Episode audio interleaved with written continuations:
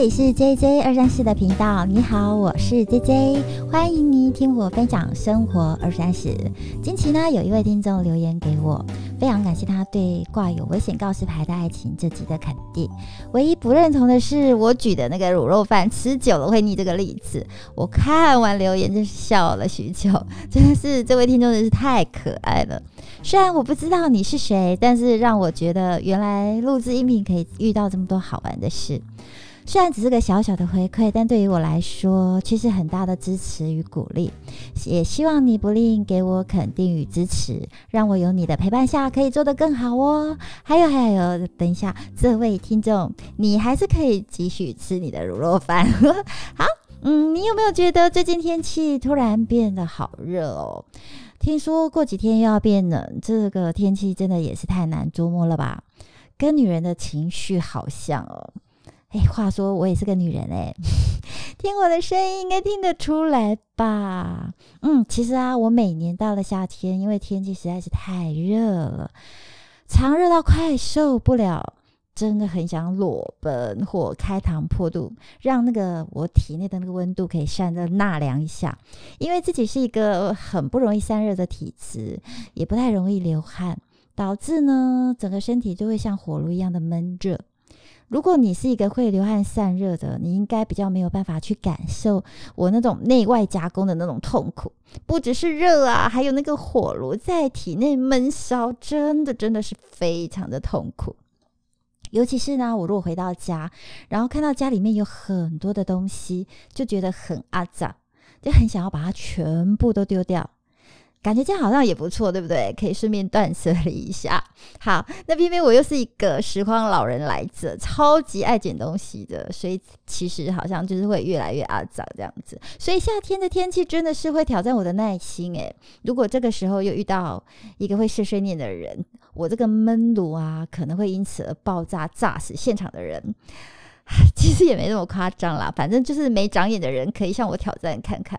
但是你呀，最好是不要试，因为上次挑战的那个人呐，他的草啊已经长到二层楼高了。好，呃，最近有一则新闻呢，不知道你有没有听过？有位线上的艺人呢，他为了要赶去聚餐，被交警拦下来，结果非常非常的不爽，整个情绪大失控，他推倒了那个交通警察，让现场的路人傻眼。然后当这位那个艺人情绪平稳下来的时候，其实已经来不及了，因为已经要吃上妨害公共危险罪的官司。所以呢，你想想看，若无法控制自己的情绪，真的很容易惹祸上身。谈到情绪，我也想要来说说自己跟朋友互动当中最让我有情绪的有几个状况。就是你如果问我问题，我回答了，你还是质疑并坚持你自己原先设想的答案，我就会有情绪；或者是说我如果被对方误会就算了，结果对方还要反过来指责你，这也会让我很火。还有还有还有，就是还有一个情绪勒索，也会让我很想勒死他，因为我就是个少根筋的人，又是个鱼脑记忆。几百年前啊，那种无心的闲聊，早不知道埋在地底有多深了。结果呢，如果依旧有人，有如侦探般的，就是。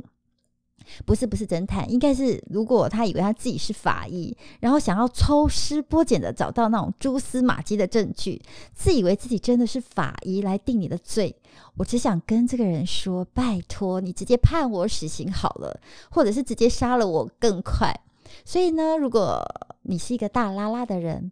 遇到毛长得特别多的人，真的爱自己爱注意哦！我终于知道，原来会那个新闻有人起了杀机，真的是很正常的事，不要放在心上。好啦，言归正传。所以，情绪勒索这样的人，他们自己都不知道自己正在酝酿杀人的情绪。可能我比较弱吧，我应该是第一个会被杀死的。拜托，拜托，千万不要来杀我，请跳过我，谢谢。其实说真的，谁都不想要这么情绪化，也知道要做情绪的主人，但有时身边的人就是皮痒，很喜欢捅你，让你真是莫名的无名火就上来。比如说啊，你现在手上有一堆工作做不完，老板又给你一堆工作，做了被骂，不做啦，又被骂。如果又遇到很机车的同事在背后捅你几刀，你应该会很想死吧？这种感觉不有情绪真的都很难诶。就像我刚说的，我的情绪来自于你问我问题，然后呢，如果又不相信我的答案，那就别再问我问题，因为你既然打从心底不相信我，而且已经有既定的答案了。又何必来问我呢？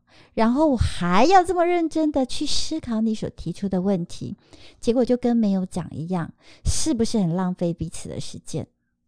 好，让我们再继续看下去。重点来了，对方还会反复不断的在你回答的答案当中继续鸡蛋里挑骨头找茬。你即使回答了，这样的人就会一直 repeat，一直倒带重复。永无止境的循环，像鬼打墙。若是这个人的思维又是喜欢把答案都是往负面解读的人，你简直就会崩溃。哎，这个时候呢，我就会很想，嗨嗨，bartender，给我来杯 Around the World，解解闷吧。哎。对不起，心里的小剧场又出现了，真的是好碍眼。反正反正弄到最后，错也是我，不对也是我。要是你啊，你可以告诉我如何是好？是不是真的需要来一杯，让自己不要太清醒，不然真的会很崩溃。好啦，不开玩笑了。通常遇到这样让我有情绪的时候，我本人好像没有这么潇洒。因为我根本无法把内在真实的感受表达出来，所以自己就会去压抑这样的情绪，而失去自我。然后我也不知道如何消化这样的情绪，常常会用讨好、逃避、说服啊、说服对方啊，或者是愤怒的方式来做回应。但常常对方的情绪勒索就会更强烈，让我很不舒服。所以当下我情愿选择离开。若是情绪压抑到那种爆棚的话，我顶多就是哭一哭，或者是听听音乐啊，不然就是只能透过祷告求上帝帮帮我。所以后来当别人在用负面情绪来对我时，我给自己的回应就是不要买单就好，因为不要最大，这样总可以了吧？不过这样感觉好像也是逃避吼。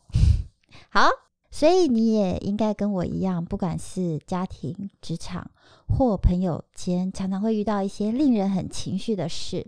今天我就要来跟你分享情绪这件事，也顺便跟你分享我这周看的这一本书，叫做《如何维持情绪健康》。那就先以我自己对书名为你稍作解释喽。好啦。我要开始认真喽，赶快坐好，手放在桌上，眼睛看老师，耳朵注意听喽。这本书书名的如何？有没有人可以告诉我“如何”这两个字是什么意思？想一想哦。老师如何就如何呀？就是好啊，H O W 好啊。好，这位同学你好，棒棒。好了，不好意思，我瘾又发作了。嗯，言归正传，其实它就像我们的对话常出现的语句：如何是好，如何解决问题，这样的方式就很清楚的知道如何这两个字要我们真正了解的是方法。所以这本书的内容如何指的就是方法哦。那书名的维持呢？其实日常生活当中，我们会在什么样的情况下使用“维持”这个词呢？你想一下。好哦，比如维持身材啦，维持感情或维持现状等等的。所以维持在书中就是代表持续在可容许的范围状态内，就可以达到所谓维持的效果。至于情绪呢？你觉得情绪是什么？好，来给你五秒钟想一下。好，情绪是不是有生气、难过、恶心、暴怒、悲伤？你想到的还有什么？嫉妒、讨厌、罪恶感、寂寞、恐惧。好，但这些都是负面的情绪哦。那我再问你，你觉得正面的感受是情绪吗？也是吧。开心、快乐、愉悦、兴奋，这些都是属于正面的情绪。重点来喽！假设你长时间都在快乐、幸福的情绪里，而且非常非常的长时间哦，那请问你真的可以感受到什么是快乐吗？你的答案是什么呢？应该跟我差不多吧。如果我从小就生活在一个富裕的家庭，从来就不食人间烟火，然后活在自己的世界里，我可以告诉你，我真的不知道什么是快乐。诶，或许对你来说可能是，但是对我来说，这些都叫做理所当然。为什么是理所当然呢？因为我不知道什么是不快乐，我又怎么会知道快乐是什么呢？主要是因为没有对比的感受，当然我就不可能会知道快乐是什么。所以我要跟你分享的是，情绪呢本来就有起伏，你不应该只希望有正面的感受，而不去接受负面的情绪，甚至你更应该珍惜你有负面的感受。因为你会更清楚的知道正面情绪在哪里。好，那最后书名的“健康”两个字，对你而言，什么是健康呢？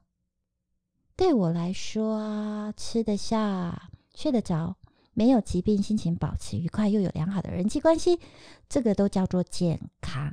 但至于这本书提到的健康，是指。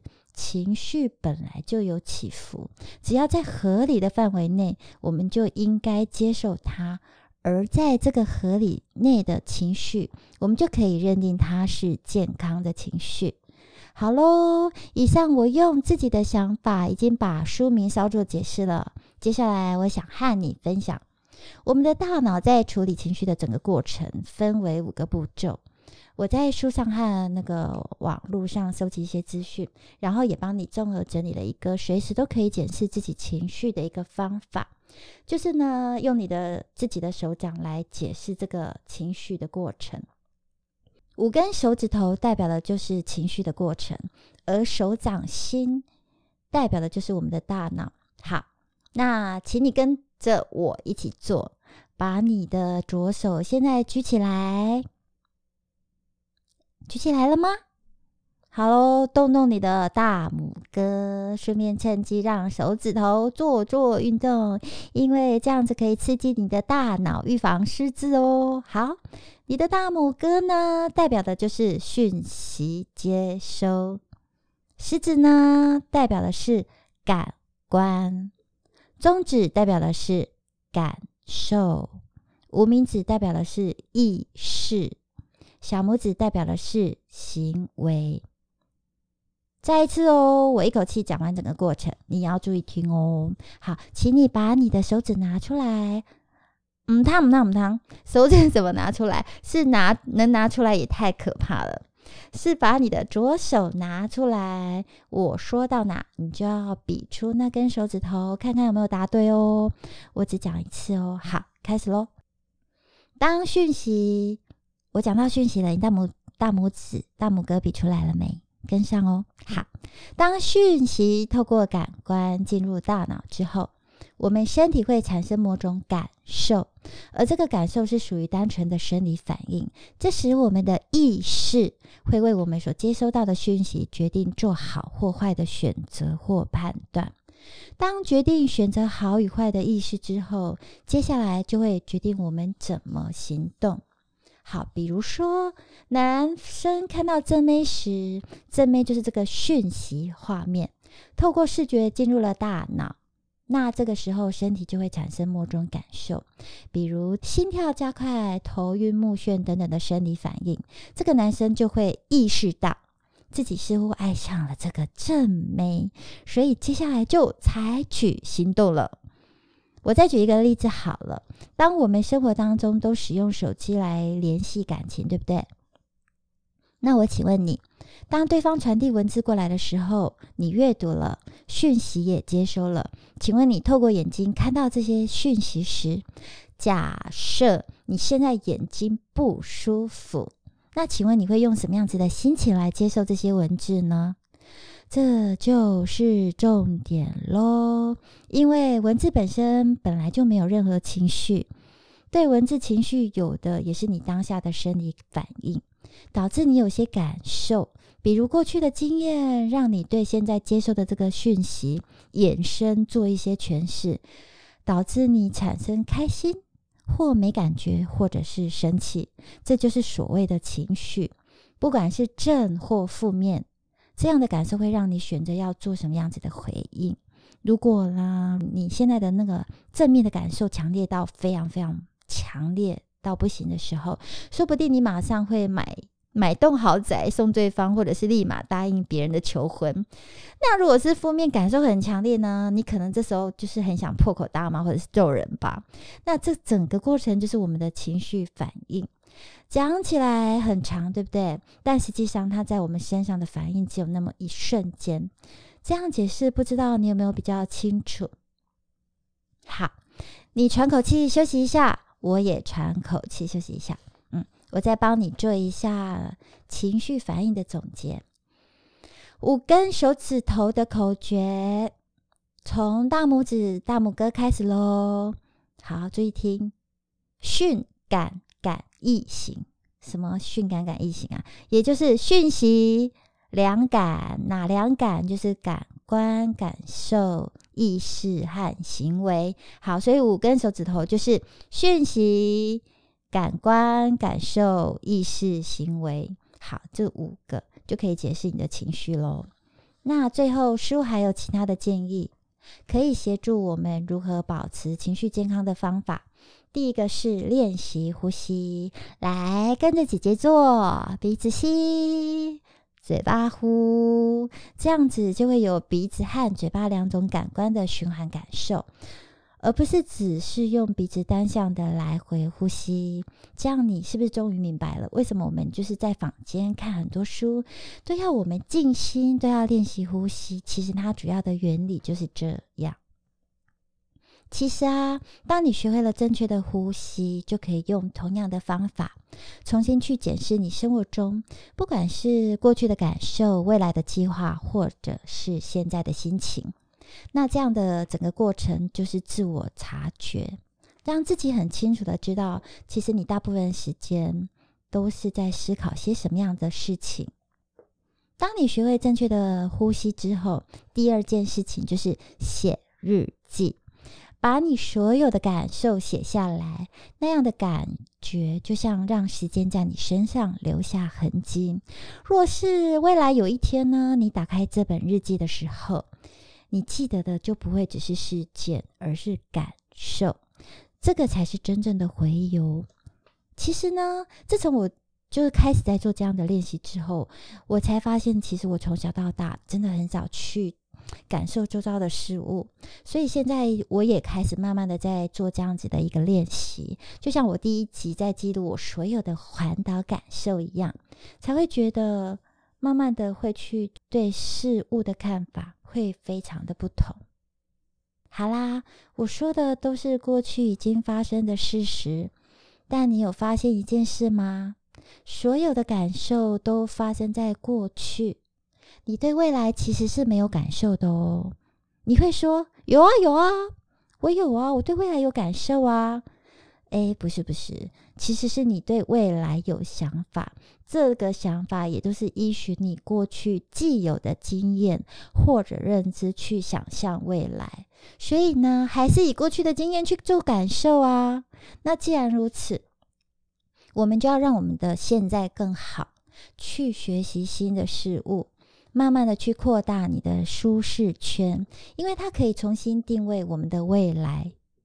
最后，学习去分享自己的人生，就像我现在用 Podcast 来学习新的生活方式，并且可以跟你分享我的故事。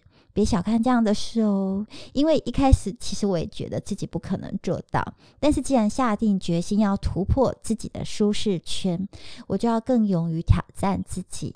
让自己有更多的生活经验可以跟你分享，我做到了，也持续的在努力中，所以你一定也可以。好啦，我分享完喽。以上的几个方式，我再帮你复习一下：一、记得正确呼吸；二写日记；三学习新的事物；四分享你的人生。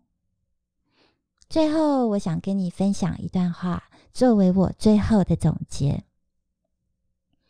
当你能对自己的未来有感受时，你就会忘了什么是情绪的人生。对了对了，听完姐姐的分享之后，我想问你一个问题：你觉得可以涵盖过去和未来的感受是什么？你猜猜看。欢迎在留言板把你的答案分享给我，我也会在下一集为你公布答案哦。